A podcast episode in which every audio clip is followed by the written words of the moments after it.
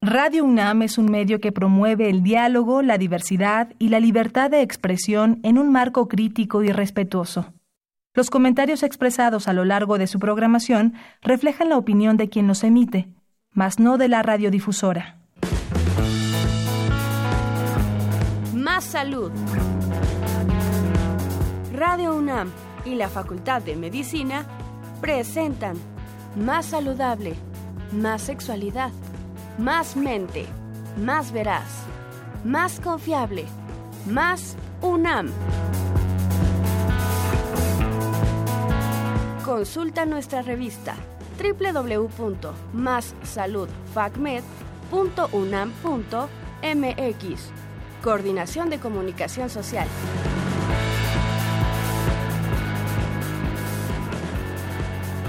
Buenas tardes a toda nuestra querida audiencia de Radio UNAM y de Facebook Live de la Facultad de Medicina. Les damos la bienvenida a su programa Más Salud. Soy la doctora Cassandra Becris. Y yo el doctor Diego Pineda. El 4 de febrero se conmemora el Día Mundial contra el Cáncer. Se pretende detener millones de muertes evitables cada año a través de la educación y la sensibilización. El cáncer de piel se ha convertido en un problema de salud pública que estadísticamente va aumentando, quizá debido a los cambios ambientales, a los diferentes estilos de vida incluso a la detección oportuna de los casos y registro de los mismos. La prevención y el diagnóstico oportuno son la principal estrategia para disminuir la incidencia del cáncer de piel. Para hablar el tema contamos con la participación de la doctora Selene Gutiérrez Mendoza, quien es especialista en problemas de cáncer de piel y forma parte de la Clínica de Oncodermatología de la Facultad de Medicina de la UNAM. Bienvenida, doctora. Gracias, gracias por la invitación. Les recordamos que pueden mandarnos sus comentarios o preguntas por medio de Facebook Live, así como nuestros teléfonos en cabina. 55 55 36 89 89 con dos líneas y el 01 800 505 26 88. Doctora, nos da mucho gusto que esté con nosotros. El tema del día de hoy es muy importante, muy común. ¿Y qué le parece si empezamos comentando qué es el cáncer de piel? Eh, bueno, el cáncer de piel es una alteración en la piel en la cual eh, hay un crecimiento acelerado de algunos tipos de células, eh, pueden ser en la epidermis, en la dermis, y este crecimiento acelerado pues es evidente y representa una alteración genética. Doctora, ¿y en qué zonas del cuerpo se llega a manifestar principalmente? Debido a que la principal causa del cáncer de piel, que ya hablaremos de otras más adelante, es la exposición solar. Entonces, la zona donde más frecuente hay cáncer es en las zonas expuestas al sol. Esto es la cara, de ellas la nariz es la zona más frecuente. Eh, le sigue el pecho, la espalda, los brazos y las piernas. Doctora, y, y, yo antes de continuar con el tema, sí quisiera que nuestros radioescuchas les quedara muy claro ¿Por qué estamos hablando del cáncer de piel? ¿Es un cáncer muy frecuente, poco frecuente? Eh, ¿Cómo lo encontramos eh, en nuestra población en general? Bueno, es una patología muy frecuente. Se dice que en México uno de cada cinco personas va a tener cáncer de piel, el más frecuente el carcinoma vasocelular. Y hablando de la mortalidad, pues el melanoma es, eh, es mortal y sobre todo creo que em, se debe de conocer porque es un tipo de cáncer que se puede diagnosticar eh, viendo la piel, porque pues la piel es el órgano más extenso y podemos hacer diagnósticos oportunos. Claro. Eh, cuando nosotros estudiamos medicina nos decían, el cáncer de piel tengan cuidado porque el cáncer de piel es el más frecuente, solo que como, como no es un cáncer mortal, a menos que hay unos tipos que sí son muy mortales, pues la gente lo toma eh, como algo normal o como algo no tan delicado como, como el tema que tenemos el día de hoy. Y bueno, queremos seguir con, con, nuestras preguntas. Sí, aparte de los tipos que ya nos comentó, ¿qué otros tipos de cáncer de piel existen? Bueno, hay dos grandes grupos en lo que clasificamos el cáncer de piel. Se clasifica en cáncer de piel melanoma y cáncer de piel no melanoma. Entonces, el más frecuente es el cáncer de piel no melanoma. Eh, el cual es el que es el que se puede presentar en uno de cada cinco personas aquí en México. Doctora, y nuestro, nuestro público está muy interesado en saber cuáles son los signos y síntomas de cada uno de estos tipos de cáncer? ¿Son diferentes o todos presentan los mismos? Bueno, son, son diferentes. Eh, nosotros en México tenemos una característica muy importante a diferencia de otras partes del mundo. En México los carcinomas y el melanoma tiende a ser pigmentado. A diferencia de zonas como Australia, donde es muy frecuente el cáncer de piel, ahí generalmente no se pigmenta. Y otra cosa frecuente es que el cáncer de piel melanoma en México, el más frecuente es el acral, que es el que aparece en palmas, plantas y uñas, y eso es muy raro en el resto del mundo. Entonces, el foco rojo en una persona eh, es que tenga una lesión que tienda a crecer, una lesión nueva, porque podemos nacer con lunares, más o menos a partir de los 30 años, nadie debería de tener una lesión nueva, es decir, un lunar nuevo, una verruga nueva, es un foco rojo y cualquier persona que tiende una lesión que crece o nueva a partir de los 30 años debería de ir a acudir a, un médico, a un dermatólogo específicamente a revisar esa lesión. Doctora, ¿y qué pasa con esos lunares que, que sabíamos que los teníamos, pero que de repente empezó a crecer? Bueno, eh, los lunares no deberían de crecer, entonces a partir de los 35 años eh, es muy importante que veamos los cambios, ¿no? O sea, es eh, hay una regla que se llama el ABCD que es específicamente para lesiones pigmentadas, para ese tipo de lunares que toda la vida hemos tenido y esa regla es la siguiente. A es de asimetría, que un lunar sea asimétrico es malo, quiere decir que una mitad es diferente a la otra. B es de borde. Si nosotros pudiéramos seguir a un lunar en toda su extensión, eh, es, tiene bordes regulares. Quiere decir que no se sale, que no se hace como, como si se borrara, ¿no? El color, un lunar normalmente es un color homogéneo, cafecito, del el mismo color en todo el lunar y en los malos tiende a tener unos tonos azules o rojos y el otro es el diámetro mayor de 6 milímetros, también es algo que, que nos da malos puntos. Entonces, entre más de esos puntos malos tengamos, hay más riesgo de cáncer de piel, hablando de melanoma. Y hablando del cáncer de piel no melanoma, generalmente son lesiones que tienden a hacer costras, a ulcerarse o a sangrar. Qué, qué importante esto del ABCD que nos, que nos acaba de, de, mencionar para toda la gente que, que nos escucha. Y ¿Cuáles serían las principales causas y factores de riesgo eh, que tiene una persona para desarrollar este tipo de enfermedades? Hay factores de riesgo internos eh, que son inherentes a las personas y factores de riesgo externos. Los factores de riesgo internos, pues es la genética, la propia genética, nuestro mestizaje. Y en los factores externos, el principal es la exposición solar. Es el factor que no se puede, más bien que podemos modificar que podemos eh, usar para prevenir el cáncer de piel. Y bueno, otro factor de riesgo son enfermedades que alteran eh, el sistema inmunológico. Personas que están tomando medicamentos para otro tipo de cánceres o que están en quimioterapias eh, los predisponen a más riesgo de cáncer de piel. Ok, mucho, mucho se dice que si eres moreno estás protegido, si eres blanco estás más expuesto. ¿Qué hay de cierto en, en esto? Bueno, es totalmente falso eso. Por supuesto que las personas de pieles claras, ojos azules, pelirrojos, estos son los fototipos 1, eh, tienen más riesgo de cáncer de piel. Hay seis tipos de fototipos. El 1 es el más claro y el 6 es el más oscuro. En México estamos más o menos en los fototipos 3 y 4, que son pieles morenas claras. Sin embargo, eh, somos resultado del mestizaje y eso nos predispone a atraer genes que eh, eh, tienen o que nos predisponen a tener cáncer de piel. Entonces, el hecho de que tengamos la piel morena no nos hace resistentes al cáncer de piel.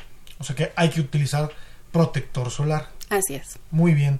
Eh, ¿Cómo podemos distinguir a un lunar sano de un lunar maligno? Yo sé que ya nos dijo el ABCD, pero ¿habría otra característica para aquellos que no son, que, que puedan tener tanto detalle o bien que sea un foco para que digan, hoy sí quiero asistir con un dermatólogo porque esto no me está gustando.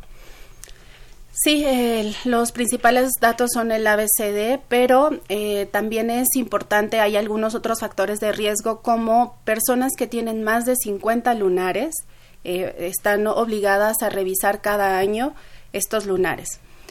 Personas que tienen un lunar que se inflama, que sangra, también tienen que ir a, revisar sus lunares.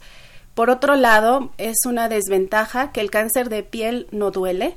El cáncer de piel es asintomático hasta que tiene cierta profundidad y tiende a ulcerarse. Entonces, eh, realmente no deberíamos de esperar a ver algo de un cambio de lunar porque entonces eh, ya estamos llegando tarde a los diagnósticos, que es algo que pasa frecuente en México. ¿Cuánto, cuánto tiempo podría pasar, doctora, entre que tenemos un cáncer y nos pudiera dar síntomas? Porque esto es algo que pasa frecuentemente con aquellas enfermedades silenciosas. Y aquí tenemos las cifras, sabemos más o menos cuánto pudiera ser ese tiempo. Sí, y también depende, depende mucho del tipo de cáncer de piel. El melanoma es de crecimiento más rápido, eh, el carcinoma vasocelular es de crecimiento muy, muy lento, entonces tiende a crecer 5 milímetros por año, eso es muy lento. Y depende también de la infiltración, de qué tan, tanta raíz tenga el, cáncer de piel. Entonces, eh, los crecimientos en general son muy lentos y por eso es una desventaja. Muy interesante toda esta información, doctora. Ya hemos tenido respuesta en nuestras redes sociales. Queremos mandar saludo a algunas personas que nos están viendo por Facebook Live de la Facultad de Medicina. Manuel Villa, Alejandra Galván, Tere Torres, Adán Moreno. Y nos preguntan, ¿este cáncer se relaciona con algún otro tipo de cáncer? Eh, sí hay algunos estudios donde relacionan el cáncer de páncreas sobre todo con el cáncer de piel, principalmente. Ok. Bueno, les recordamos los teléfonos en cabina, es el 55 55 36 89 89 con dos líneas y el 01 800 505 26 88. Invitamos a toda la gente que nos escucha a través del 860 de AM o a través de Facebook Live a que nos hagan preguntas, eh, podemos responder. Vamos a aprovechar a nuestra experta del día de hoy en dermatología y recordemos que el tema del día de hoy es cáncer de piel. Vamos a hacer una pequeña pausa y regresamos.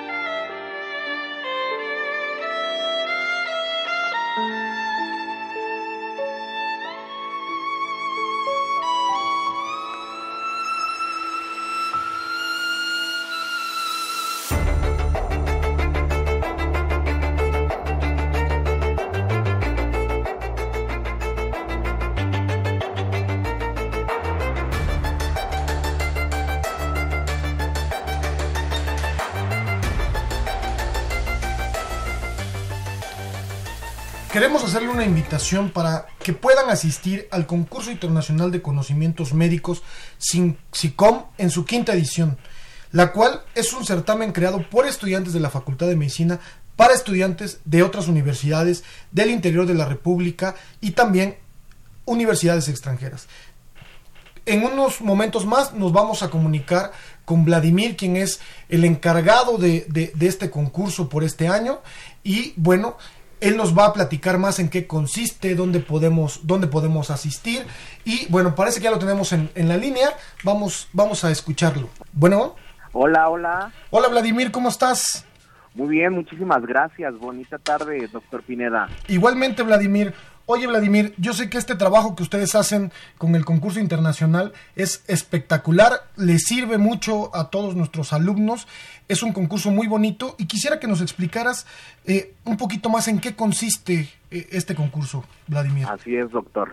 Pues, como bien lo dice, este es un proyecto realizado por estudiantes de la Facultad de Medicina para estudiantes de la carrera médico cirujano es un eh, proyecto que surge hace seis años con la ah, con la estrategia de mejorar en la en la práctica médica y mejorar en la educación médica de este país.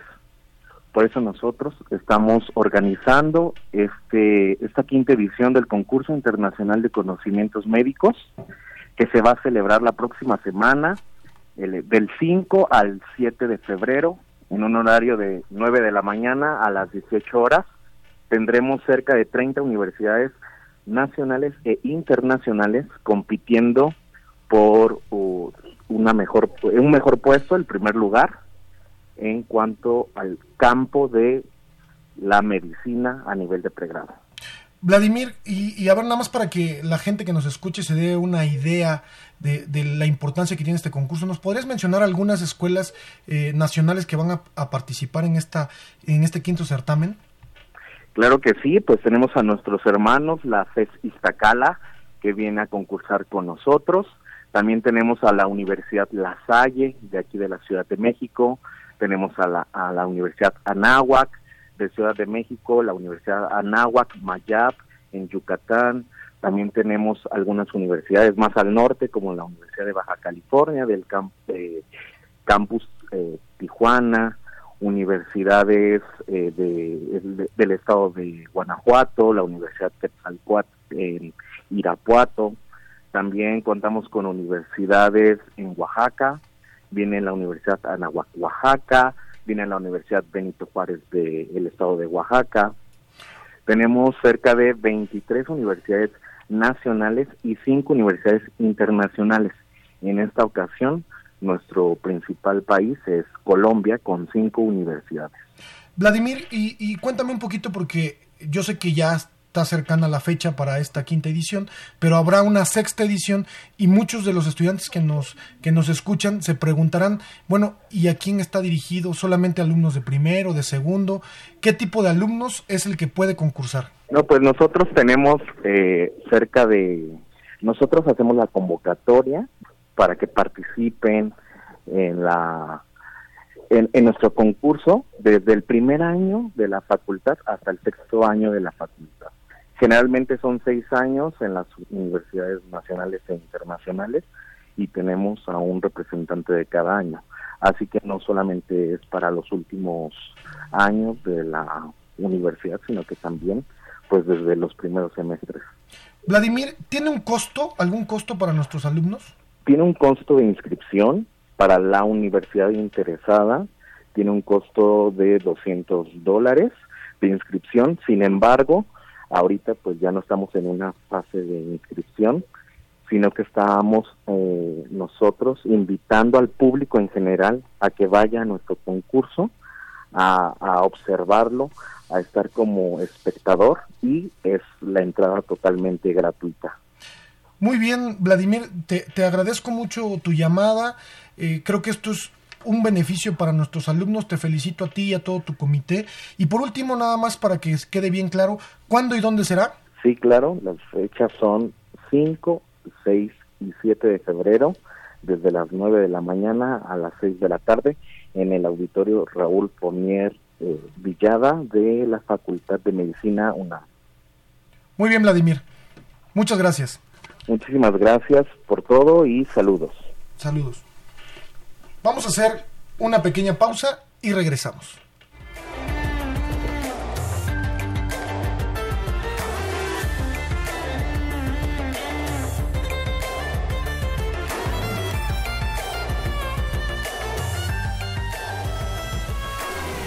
Bueno, comentamos eh, la importancia del uso del bloqueador solar hace rato.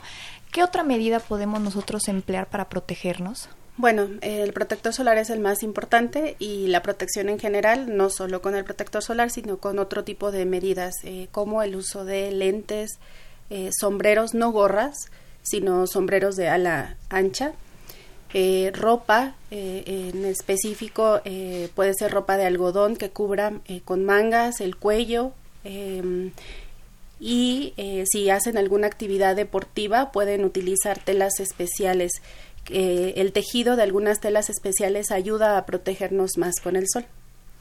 Muy bien. Seguimos con, las preguntas de Facebook Live. Eh, saludos, eh, Karina Fierro, le manda saludos a la doctora Cassandra Becris. Eh, y aquí tenemos una pregunta de Akire el Sol. ¿Es normal que un lunar te dé mucha comezón? No, no es frecuente. Los lunares eh, son eh, o tiende, cuando son tienden a ser más gruesos dan comezón y por eso hay que hidratarlos. Eh, los lunares se clasifican en los que están en la capa superficial, los que están combinados y los que son profundos que se llaman intradérmicos. Entonces los lunares tienden a secarse y si se encuentran en zonas de fricción pueden irritarse. Entonces es importante que se hidrate eh, la zona con lunares, en general la piel, y eh, el prurito, que es la comezón, pues puede ser un síntoma aislado y no precisamente hablar de algo malo. Estamos teniendo varias preguntas en nuestras redes sociales. Saludos a Bere García, a Mayra Martínez que nos están viendo. Y nos pregunta Nancy Vega, ¿qué porcentaje abarca más este tipo de cáncer en edad de las personas? Si no lo delata un lunar, ¿cómo saber que existe? Eh, el cáncer de piel está bien definido en un grupo de edad arriba de 40 años, pero cada vez es más frecuente en personas jóvenes, porque se dice que el 80% de la exposición o del daño solar que nosotros recibimos es el que va a causar cáncer de piel, es decir, antes de los 20 años qué bueno que una persona empiece a cuidarse a partir de los 30, pero el riesgo real y el impacto real de protección es antes de los 20 años y por eso ahora estamos viendo personas de 25, 30 y 35 años con cáncer de piel. Nos pregunta aquí Tere Torres, si se detecta el cáncer de piel, ¿es curable o es mortal? Em, eh, es una de las grandes ventajas del cáncer de piel, el más común carcinoma vasocelular. Eh, es curable al inicio. Entonces eh, se resuelve con cirugía, a diferencia de otros tipos de cáncer, y lo hacemos eh, muy importante que los pacientes lo sepan, que no, no, es una enfermedad mortal si se detecta a tiempo. Incluso el melanoma, que tiene mayor mortalidad en, en etapas eh, cuando está superficial, solamente localizado a la, a la epidermis, que tiene menos de un milímetro, es un cáncer que se puede curar. Muy bien. Seguimos mandando saludos. El doctor Norberto Reyes Paredes, que nos está escuchando. Eh, saludos, saludos a Marta Ustarros. Eh, Lorena Torres dice: Saludos, excelente información. Manuel Torres Villa, excelente información. Saludos a la comarca lagunera. Saludos. Saludos. y bueno, pues seguimos con las preguntas. Doctora, ¿el cambio climático está relacionado con este tipo de cáncer? Sí, creo que podríamos dividir y porque están preguntando mucho de la protección solar y creo que es muy importante eh, saber el espectro de luz. El espectro de luz eh, se clasifica en tipo A, VB, VC, eh, luz infrarroja y luz visible. Entonces, los bloqueadores solares que eh, se, han utilizado y, que se utilizan frecuentemente tienen protección contra radiación UVA y UVB, principalmente UVB. Eh, recientemente, por la reducción de nuestra capa de ozono, los rayos UVC que antes no tomábamos en cuenta están teniendo cada vez mayor importancia. Y existe un nuevo término que es, eh, bueno, pues la contaminación y la oxidación en la piel comparamos la oxidación en la piel como una, con una manzana que se expone a la intemperie, entonces la manzana se oxida y se hace café. Y este ejemplo lo podemos aplicar a nuestra piel.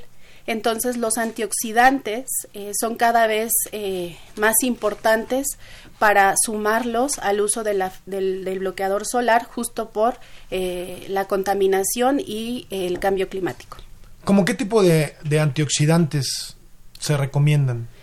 Bueno, hay de muchos tipos, hay muchos estudios, pero principalmente podemos utilizar vitamina C, eh, ácido ferúlico, eh, hay antioxidantes como superóxido dismutasa que ahora se encuentran por vía oral, que son medicamentos tomados y estos ayudan a reducir la oxidación. Doctora, usted nos comentaba que hay que tener importancia de los lunares que aparecen en edades avanzadas. Nos preguntan si un lunar que está desde el nacimiento eh, puede volverse maligno. Sí, sí puede, pero es poco frecuente. Em, generalmente estos lunares se llaman nevos congénitos y la, el riesgo de cáncer de piel en, nevos congénitos es realmente muy bajo. Existe un término que se llama nevo displásico o nevo atípico. Em, antes se confundía mucho con el melanoma porque si nosotros tomamos una biopsia de piel de un lunar atípico, em, puede parecerse al melanoma en la irregularidad de sus células este tipo de lunares antes se quitaba, pero si una paciente tenía 50 lunares y, algunos 10 eran atípicos, entonces terminaban pues con muchas cirugías. Y por eso ahorita hay algunas técnicas diagnósticas. Nosotros utilizamos eh, lámparas, de, lámparas de aumento, se llama dermatoscopio, que nos ayuda a evitar cirugías en este tipo de lunares y podemos darles seguimiento y a menos que veamos algo muy franco, entonces sí ya tomamos la biopsia. Doctora, ¿y usted qué opina de los baños de sol, las cámaras de bronceado que están tan de moda? Sí, pues es una, es una moda muy, muy mala. Eh, se dice que las cámaras de bronceado pueden aumentar hasta un 75% el riesgo de cáncer de piel. La FDA está muy interesada en regular este tipo de radiación. La radiación que más emite eh, las cámaras de bronceado es la radiación UVA y esa es la que causa más daño genético en la piel. Entonces, eh, las personas que inician con eh, baños de bronceado en cámaras antes de los 35 años aumentan el riesgo de cáncer y por eso se ha prohibido en algunos países que se utilice en menores de 18 años. Doctora, nos preguntan en Facebook Live, eh, Rosa Lozano, ¿cómo saber si es necesario ir con un médico a consulta o qué debo tomar para considerar ir a una consulta? Eh, bueno, hablando de cáncer de piel, em, el principal factor de riesgo en una persona sana es que tengas 50 lunares. Eh, tú alguien que te ayude, ¿no? Porque a veces se presentan mucho en la espalda. Eh, si tienes más de 50 lunares, eso ya es un dato por el que tienes que ir al dermatólogo.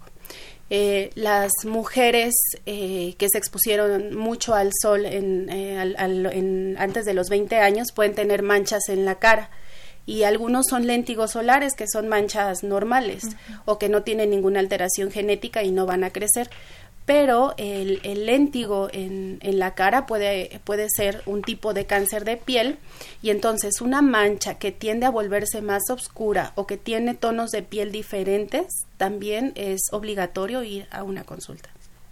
Nos pregunta Ángel López Matías, gracias por la información y nos dice, ¿es conveniente quitar las verrugas en zonas de fricción? Es muy común que las personas eh, en general confundan las verrugas con los fibromas blandos. Hablando técnicamente, las verrugas siempre van a ser eh, causadas por eh, un virus. Y los fibromas blandos son las bolitas, como boronitas, que se hacen en el cuello, en las ingles y en las axilas y no están asociadas a ningún tipo de virus. Entonces, las, los fibromas blandos, que seguramente es de lo que nos está hablando, se quitan por cosmética, pero no hay, eh, no hay una enfermedad detrás que tuviera que tratarse. Claro, como enfermedades de la piel, acaba de tocar un tema muy importante porque eh, sabemos que es un motivo de consulta constante, las verrugas hemos visto que salen comerciales anunciando que si te aplicas ese líquido se cae la verruga. Eh, ¿Eso es recomendable o no es recomendable? Nada recomendable. Eh, la fortuna sería que se cayera y se cura eh, es, esa lesión por la que fuiste a comprar ese medicamento a la farmacia. El problema es cuando una persona que no tiene experiencia y cualquier, nadie está obligado a tener experiencia y distinguir una verruga de un fibroma o de un cáncer de piel o de un lunar. Entonces, eh, el, el, público en general puede confundir una verruga con un cáncer de piel. Eso sería lo más grave, que estés quemando un cáncer de piel y entonces se quema la parte superficial, se esconde por unos años y más adelante eh, vuelve ese cáncer de piel pues con una mayor profundidad, ¿no? Entonces el riesgo es en el error del diagnóstico y el error del tratamiento. Claro, que podamos ocultar algo tan grave como un cáncer. Sí. Pues saludos aquí a Lucía Rodríguez que nos está viendo por Facebook Live, a Mayra Martínez y nos pregunta Violet Ávila, ¿los lunares de nueva aparición en zonas no fotoexpuestas son factores de riesgos para cáncer de piel? Sí, si son más de 50 lunares, son, es un factor de riesgo. Eh, en zonas fotoexpuestas hay que vigilar los cambios y en zonas no fotoexpuestas hay que vigilar los que están principalmente en zonas de palmas y plantas, porque como les comentaba, aunque el riesgo de que un lunar en una planta del pie se convierta en melanoma es mínimo, pero es el cáncer más frecuente, melanoma, el tipo melanoma, el melanoma acral, el más frecuente en México.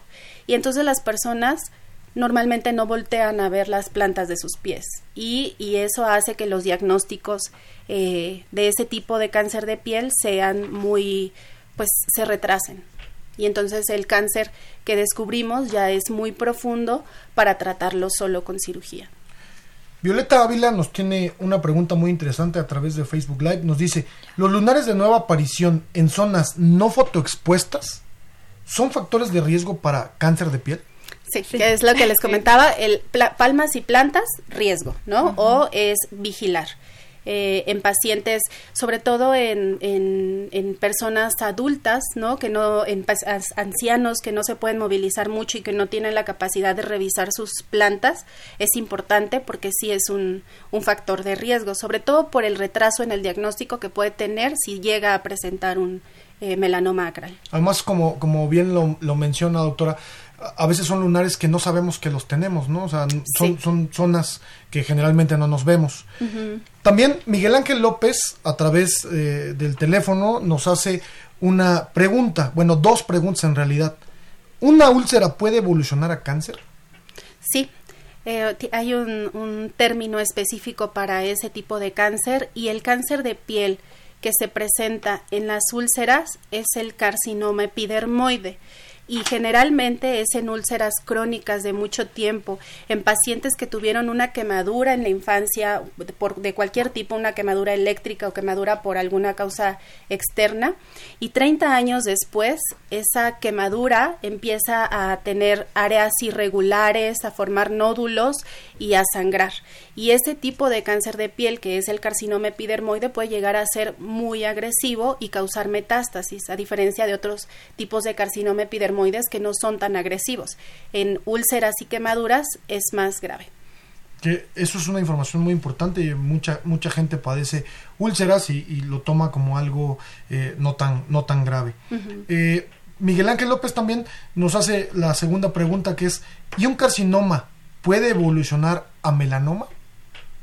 No, es, eh, son tipos de células diferentes. El carcinoma vasocelular eh, es de unas células específicas que están en la epidermis y el melanoma es de las células específicas de los melanocitos. Pero sí, una persona que se expuso mucho al sol puede tener los dos tipos de cáncer de piel, incluso los tres tipos de cáncer de piel más frecuente. Entonces, por ejemplo, personas que están inmunosuprimidas con defensas bajas por alguna enfermedad, podemos encontrar en el mismo paciente carcinoma vasocelular, carcinoma epidermoide y melanoma. En México es diferente el tipo de cáncer que, que da más frecuentemente que al resto del mundo o se comporta igual?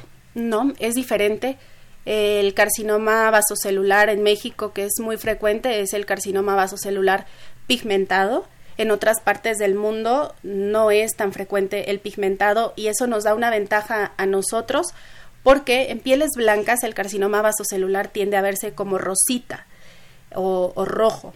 Y en México, en pieles morenas, el, el carcinoma vasocelular tiene un pigmento que se parece mucho al pigmento de los lunares, pero bueno, para los dermatólogos ya lo, podemos distinguir con mayor facilidad. Y el otro tipo, hablando del, cáncer de piel tipo melanoma, en otras partes del mundo el más, el más, frecuente es el de extensión superficial, porque en otras partes del mundo se diagnostica mucho más temprano. Y en México, pues el más frecuente es el acral lentiginoso.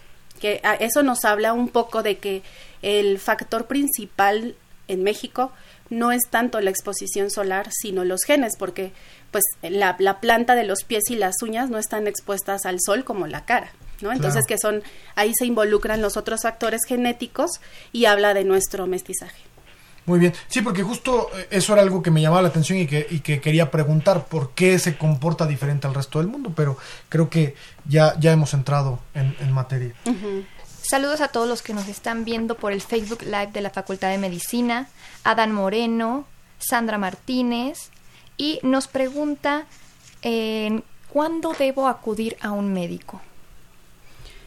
Em, acudir a un médico em, cuando tienes una lesión nueva, una lesión de nueva aparición que está creciendo, se está ulcerando, cuando tienes antecedente de quemaduras solares en la infancia, cuando tienes muchas manchas en la cara, cuando tienes zonas rugosas, por ejemplo, en los brazos, eh, las personas que manejan tienden a mancharse o que manejamos, tendemos a, a no usar bloqueador solar y entonces empiezan a aparecer manchas en, en, en los brazos, en las manos y estas manchas después de años se hacen rugosas. Esa enfermedad se llama queratosis actínica. La queratosis actínica es una lesión que se considera precancerosa. Un porcentaje de piel va a evolucionar a carcinoma epidermoide y un porcentaje se va a quitar solito, pero ya nos habla de mucho daño solar. Y nos, perdón, nos preguntan con quién deben acudir, con un dermatólogo, con un oncólogo. Eh, bueno, los encargados de hacer el diagnóstico somos los dermatólogos. Nosotros tratamos algunas lesiones y otras las referimos con el oncólogo quirúrgico, con el oncólogo médico. Nosotros ya prácticamente todos los dermatólogos tenemos un, eh, un equipo que nos respalda eh, en caso de que nosotros no podemos resolver, pero el diagnóstico es no, del diagnóstico nos encargamos los dermatólogos. Eso es muy importante porque justo hay una pregunta de Benita Santiago que supongo que es a la que te referías, en donde decía si un dermatólogo eh, sabemos que está encargado de la piel, de las uñas y así, pero si se trata de cáncer, aquí lo importante y el mensaje para nuestro público es acudan al dermatólogo. El, el dermatólogo uh -huh. sabrá con qué subespecialista lo manda o si él mismo lo trata. ¿Cierto? Así es. Sobre todo porque eh, la idea de que yo esté aquí y de que promovamos eh, que existe el cáncer de piel y que es una enfermedad muy frecuente es porque queremos eh, que, ser un país de diagnóstico de cáncer de piel temprano. Entonces, el hecho de que una persona acuda al médico, al dermatólogo en etapas iniciales de un cáncer de piel nos permite a los dermatólogos hacer el diagnóstico y el tratamiento. Hay áreas de dermatología especializada en cáncer de piel, es la especialidad que yo tengo, que es la de dermato-oncología y cirugía dermatológica, donde nosotros tenemos la capacidad de tratar carcinoma vasocelular, carcinoma epidermoide en etapas iniciales, melanoma en su etapa más superficial, pero también nos permite referir al médico adecuado a, pacientes que ya no están en etapa de, tratamiento quirúrgico y que necesitan a lo mejor quimioterapia, radioterapia o un tratamiento eh, integral. Hablando de todos estos tratamientos estéticos como las cámaras de bronceado, ¿qué opina usted sobre la depilación láser? Nos pregunta Steph Valentines. Bueno, la depilación láser no, no hay estudios que digan o, que se asocien con cáncer de piel, pero eh, me gustaría, porque tal vez alguien lo, lo escuchó, eh, el año pasado se hizo una publicación sobre eh, el gelish y las cámaras que entran las manos, ¿no? Entonces se decía que eh, el, el, exponerte a, a, esta radiación te podía aumentar el riesgo de cáncer de piel. Y aunque sí lo aumenta, eh, se dice que para que una persona tenga cáncer de piel por la exposición a estas lámparas, tendría que pasar todos los días eh, exponiéndose a eso. Realmente no hay ahorita una, un estudio que diga cuánto riesgo aumenta o si realmente lo aumenta. O sea, tendría que ser un, una exposición continua, continua, durante muchos, Exacto. muchos años. Uh -huh. no, ¿no? Todavía no se tiene la medida exacta, pero eh, definitivamente sí eh, nos recomiendan que eh, antes de exponerte a la lámpara, pues te pongas bloqueador solar en las manos, uh -huh. pero realmente no, no aumenta el riesgo eh, en personas eh, normales. ¿no? Aquí, aprovechando, Paola Yasmín eh, nos dice, ¿qué tipo de protección solar es la más efectiva? Bueno, la protección solar más efectiva es la que tenga contra VA, VB y luz visible. Eh, de ahí que recomendamos que utilicen filtros solares de buena calidad. Esto es, eh, en los bloqueadores solares de, marcas dermatológicas se hacen algunas pruebas para comprobar que realmente tienen el filtro que dicen. No hay bloqueadores solares de 100, no existe. El máximo es 50 plus y eso quiere decir, o, o el número de filtro solar eh, tiene que ver con la dosis de enrojecimiento que puede tener nuestra piel o cuántas veces podemos exponernos a nuestra piel. Sin embargo, los estudios eh, son con una gran cantidad de filtro solar y muy regulados. Entonces, filtro solar dermatológico de marcas dermatológicas, pero la importancia no está en la marca del filtro, sino en cada cuando te lo pones. Entonces, lo tienes que aplicar cada cuatro horas en la ciudad, cada dos o cada tres horas en la playa. Si entras a la playa, tienes que reaplicarlo. Si haces alguna actividad física, tienes que reaplicarlo porque el protector solar es una crema que se absorbe y se cae con, con, el agua. Entonces... O sea, eso de que salgo en la mañana, me puse protector solar y ya hasta el otro día me lo vuelvo a poner, no funciona. No, no funciona. Y menos de que solo uso el, bloqueador solar en la playa, mucho menos. Creo que eso nos pasa a muchos. Muy frecuente, sí. Saludos a Yulisa Vázquez, que nos está viendo por Facebook Live, a Luis, a Susi Arámbulo. Y doctora, le quería preguntar, supongo que depende del tipo de cáncer de piel, pero ¿qué tratamientos existen? Bueno, el tratamiento del cáncer de piel, ojalá todos los pacientes llegaran en, etapa donde el tratamiento sea quirúrgico. Em, siempre la cirugía va a ser la primera elección de tratamiento. En etapas avanzadas, eh, en melanoma principalmente, se puede utilizar eh, eh, algunos tipos de quimioterapia y unos medicamentos nuevos que ayudan a nuestro sistema inmunológico para ir en contra del cáncer de piel. Eso ya lo hace el área de oncología, pero principalmente el, tratamiento del cáncer de, piel es con cirugía. Agradecemos a nuestros radioescuchas y a las personas que están a través de Facebook Live. Muy, muy activa su participación. Tenemos otra pregunta más eh, por medio de nuestros teléfonos. José Rodríguez Manzano nos pregunta, ¿qué son las verrugas planas? Em, las verrugas planas sí son verrugas por virus. Estas pueden aparecer, principalmente aparecen en la cara, pero pueden aparecer en cualquier tipo, en cualquier zona de la piel. Son por el virus D, un virus de papiloma humano. Generalmente son por contacto. Puedes eh, adquirirlo a, través del contacto. Y el tratamiento es quitar la verruga. Ok. Eh, eso, es lo que nos, nos hacía mención él cuál era el tratamiento, nos lo acaba de mencionar perfectamente. Nos pregunta Sandra Martínez, ¿los lunares rojos son normales? Eh, probablemente eh, esté hablando de unas lesiones benignas que se llaman angiomas rubí. Em, un tumor, puede haber tumores buenos y tumores malos. Los tumores buenos eh, eh, entran dentro de los lunares, los angiomas rubí, y se presentan a partir de los 30 años como unas bolitas rojas que aparecen en el pecho, pueden estar en los brazos y son dilatación de los vasos capilares, de los vasos que tenemos en la piel. Y generalmente son lesiones benignas. Eh, el tratamiento de este tipo de lesiones es por cosmética, se electrofulguran o se queman con calor y con eso se resuelven. Perfecto. Rocío Santos, Santos Ramos nos pregunta, ¿los melanomas debajo de las uñas duelen? No, eh, otra vez les comentaba, es una gran desventaja porque el cáncer de piel en general mm, es asintomático. Cuando duele? Cuando ya es muy profundo, cuando ya hace un nódulo o una bola, ¿no? Eh, aumenta de tamaño y eh, causa dolor, pero más por compresión o porque creció el, el tumor, no tanto por el, por el tumor en sí. Generalmente son asintomáticos y no duelen. Saludos a Horacio Ortiz que nos está viendo por Facebook Live y nos pregunta Violet Ávila. ¿Una lesión única de queratosis actínica asintomática es necesario biopsiar si no la persona no ha visto cambios desde que apareció? No, no siempre es necesario tomar una biopsia.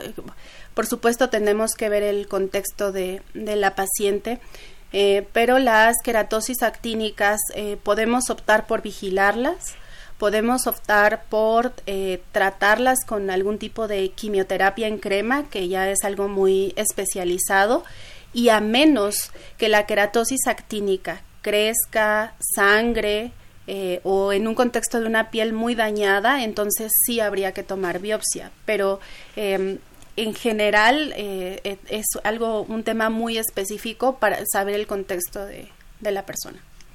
Doctora, y, hablando del cáncer de piel, ¿qué tratamientos hay para, para atacar el cáncer de piel?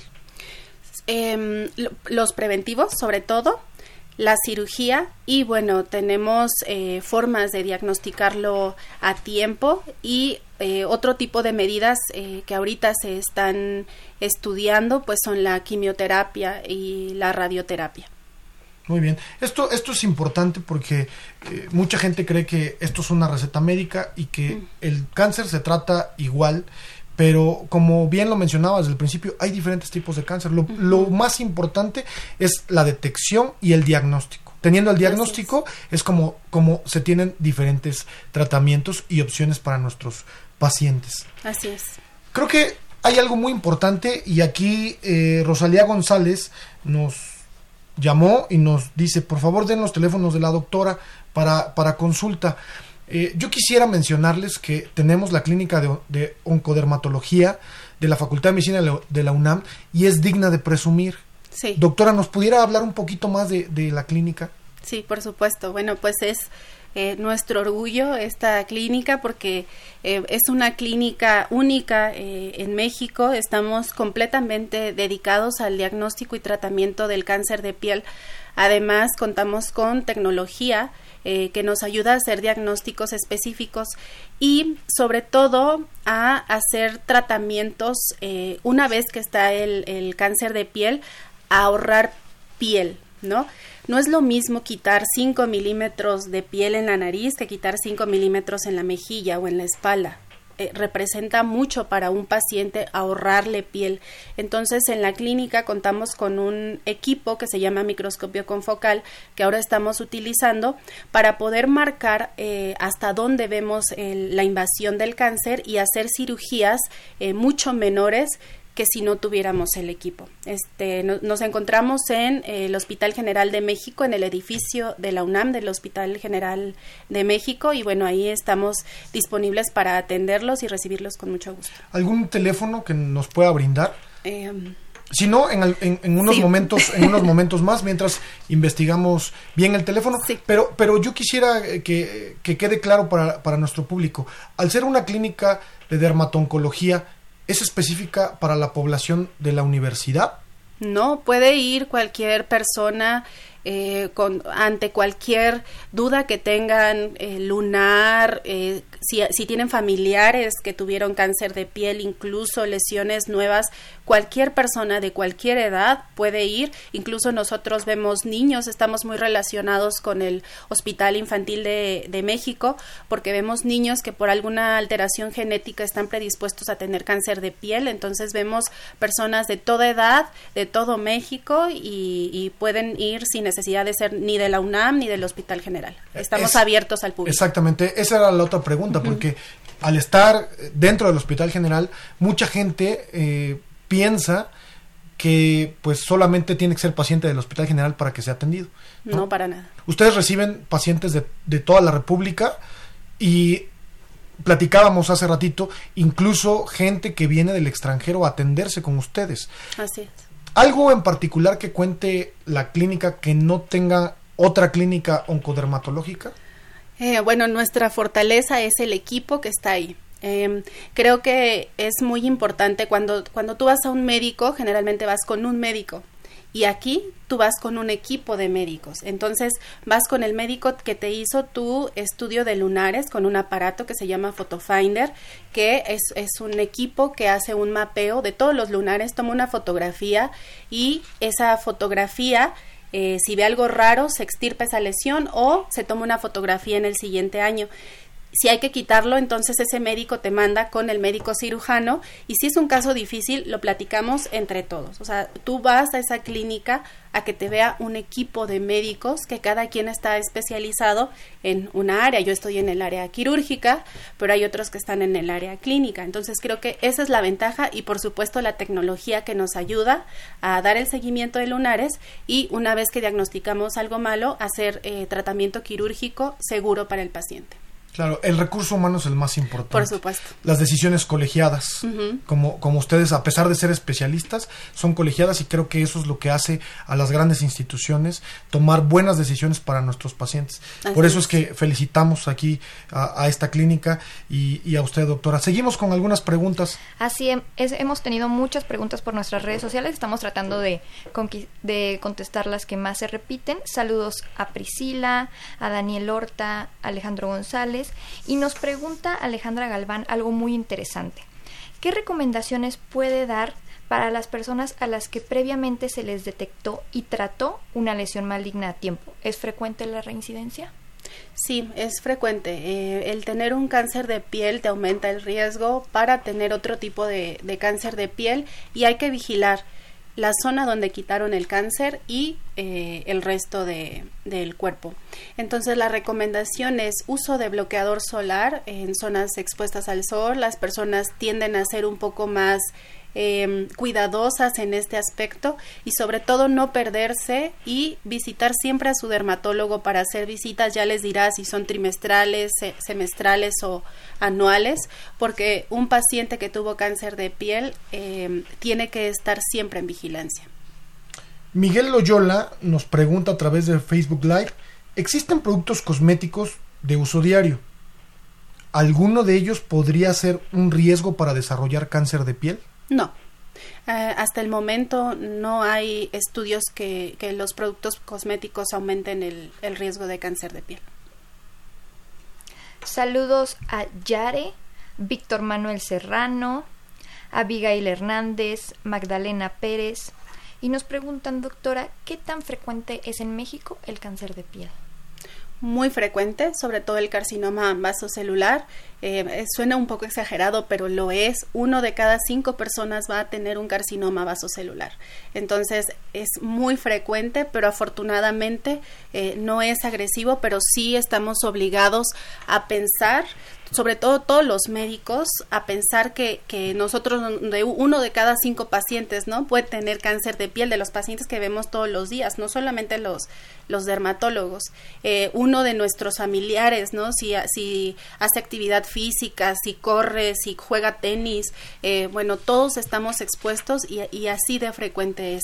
Antes no se hacían diagnósticos y por supuesto que las personas no van a morir de cáncer de piel si tiene un carcinoma vasocelular y antes no se diagnosticaba eh, tanto como ahora y tampoco las personas vivían tantos años como ahora.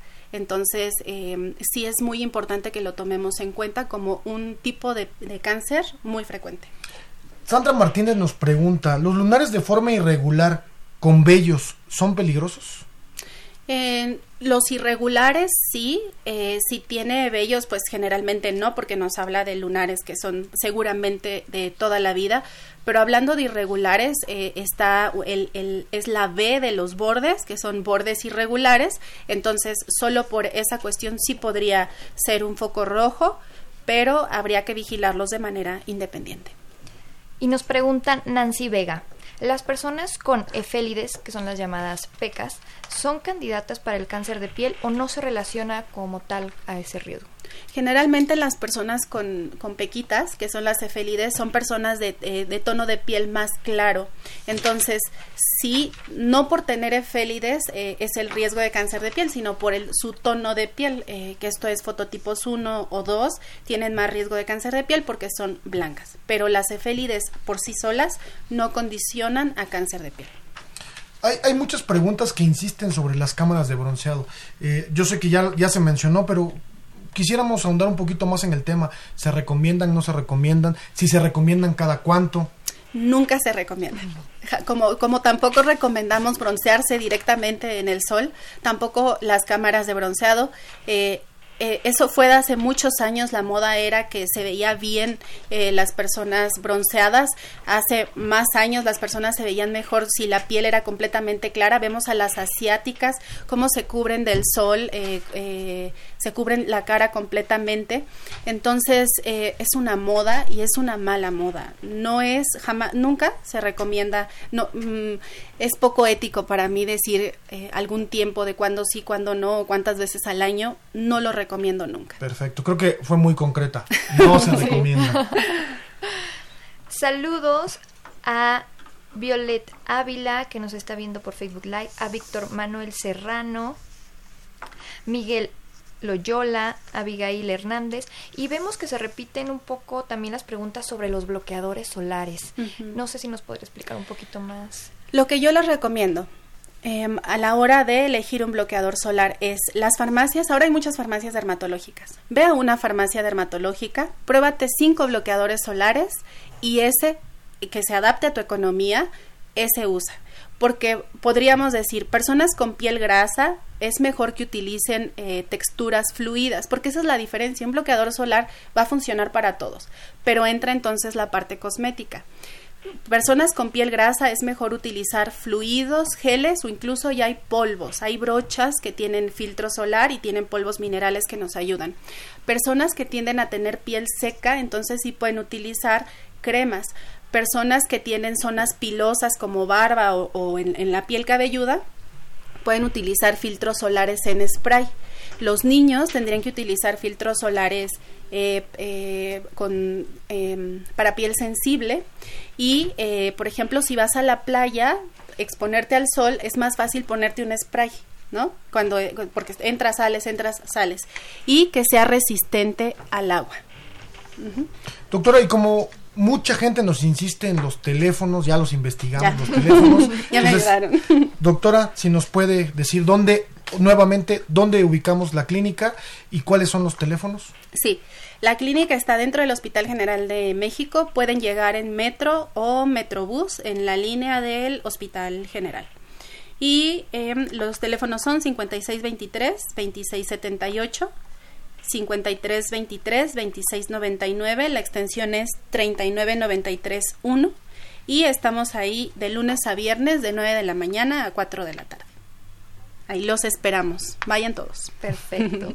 Saludos a Solo Armando. Y nos pregunta Yulisa Vázquez una duda que yo creo que tenemos muchas mujeres. Cuando nos maquillamos, ¿debemos de aplicar el bloqueador antes de la base? ¿Y la base tiene que tener protección solar? No es recomendable, o sea, qué bueno que su base tuviera protector solar, pero eh, la realidad es que sí preferimos que sea exclusivo un bloqueador solar. Se aplica, digamos, una rutina es, pones primero, te lavas la cara, te pones, si usas antioxidante, pones tu antioxidante, que puede ser vitamina C, ácido ferúlico o lo que estés utilizando, que siempre vienen sueritos, y luego te pones tu bloqueador solar y luego te maquillas. Tienes que reaplicar el bloqueador solar a las 4 horas, no es necesario que te laves la cara, puedes eh, ponerte la siguiente capa o si eres mujer puedes utilizar la brocha que tiene ya bloqueador solar o polvos compactos que tienen también filtro solar. Ana Marta Benítez nos pregunta, ¿las personas con vitiligo con qué frecuencia deben aplicarse el protector solar?